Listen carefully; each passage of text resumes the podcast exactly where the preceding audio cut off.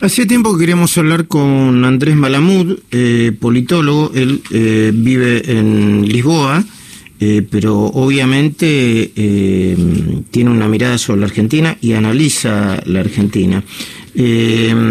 Andrés, muy buenos días. Luis Majul te saluda. No sé qué hora es en Lisboa, Portugal, pero deben ser unas. ¿Qué tal, Luis? Bien, unas cuatro o cinco horas, ¿no? Buenos días, son las cinco y las tres y media pasadas, 15.35 exactamente. O sea que ya almorzaste. Así es. Bueno. Ya tomé el café y todo. Me parece muy bien. Bueno, ¿qué estás viendo eh, eh, desde Portugal con, con, la información que se hizo, obviamente, eh, todo el tiempo?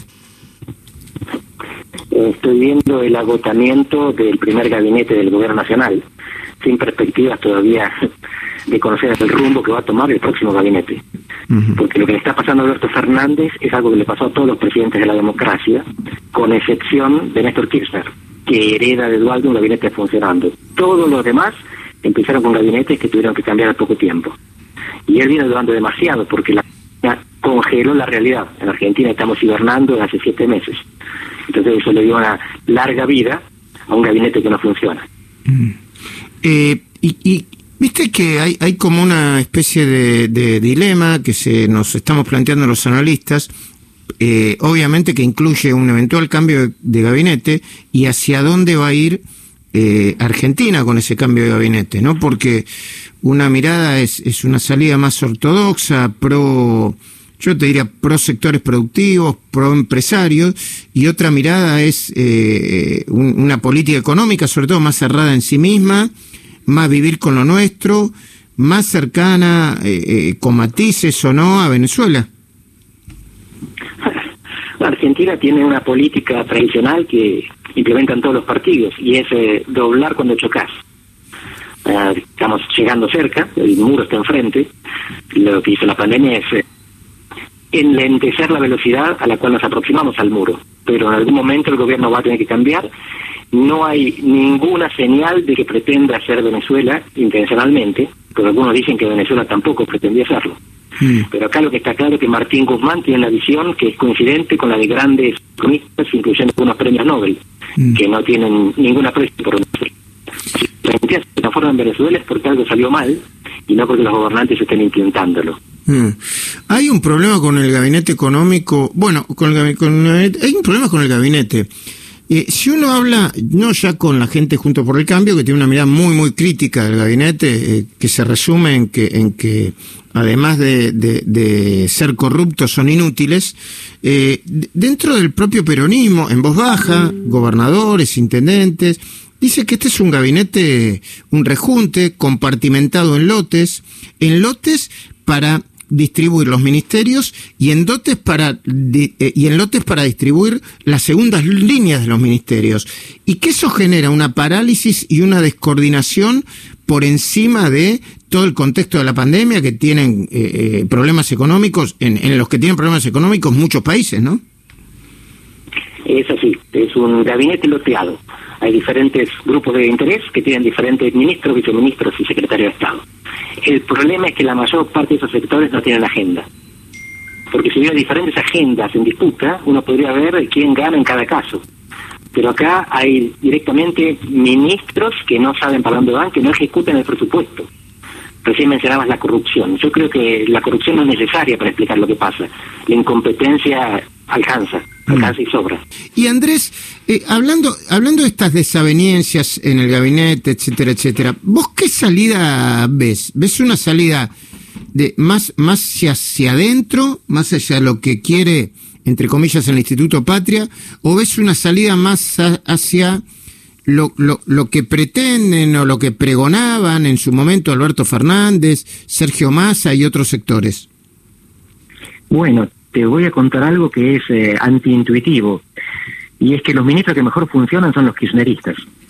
Mira vos. Así que primero decíamos que la cuestión es que no hay diferentes agendas en conflicto, porque la única persona que tiene una agenda en el gobierno es Cristina Fernández de Kirchner, la vicepresidenta. No está claro que el presidente tenga una agenda. Y lo segundo tiene que ver con la eficacia, con la competencia de los ministros. Y ahí los intendentes peronistas, los gobernadores peronistas, te dicen que cuando tienen que resolver un problema, recorren Aguado, recurren a Aguado de Pedro, porque vos mencionabas algunos nombres antes. Y lo resuelven. y lo resuelve, y lo resuelve de manera pragmática. Mm. Porque la agenda de la vicepresidenta no está relacionada con la administración del presente. La vicepresidenta tiene una agenda clara de cerrar sus causas judiciales, Mm. mira hacia el pasado. Mm. Y cualquier embate o re- cualquier intento, ahora Leopoldo Moró tiene declaraciones frescas contra la justicia, contra la Suprema Corte, tiene que ver con el tratamiento de cuestiones pendientes. No es que están buscando generar seguridad jurídica o inseguridad jurídica. No es que Vicentina haya sido un, un proyecto kirchnerista. Porque si lo hubiera sido, el presidente no habría tenido tanta facilidad para dar marcha atrás. El kirchnerismo no está preocupado, per- perdón, Cristina Kirchner no está preocupada con la administración cotidiana del gobierno.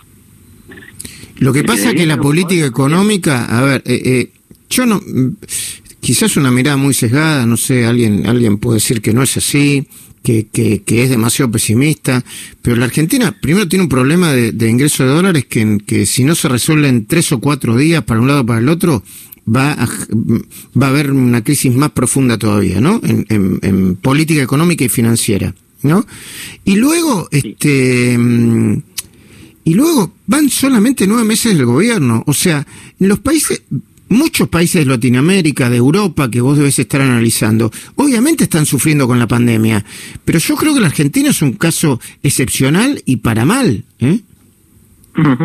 Es un caso particular porque lo era desde antes. Mm. No es que es el país que peor re- reacciona ante la pandemia y entonces le va peor que a los demás. Argentina estaba rota antes de la pandemia. Era uno de los seis países del mundo con problemas de inflación. En el mundo la inflación no era un problema. El problema era la deflación. Mm. Argentina, como Zimbabue, como Venezuela, como Sudán y tres países más, tenía problemas de alta inflación. Lo que no tiene Argentina son reservas y crédito, que muchos otros países Claro. tienen porque estamos en un mundo de tasa cero. Mm. Es fácil conseguir crédito si tienes reputación. Argentina carece de reputación. Pero todo esto antecede al gobierno. Le- uno de los ministros más capaces del gabinete tuvo un- una única misión hasta ahora que fue negociar la deuda externa. Pero es el ministro de Economía. Eso significa que durante todo este tiempo no tuvimos ministro de Economía. Claro. Tuvimos un ministro de negociación de la deuda. Y Mm. mientras tanto de la economía se encargaba quién sabe quién. Mm. Bueno, ahora parece que se está poniendo los pantalones y está saliendo a trabajar.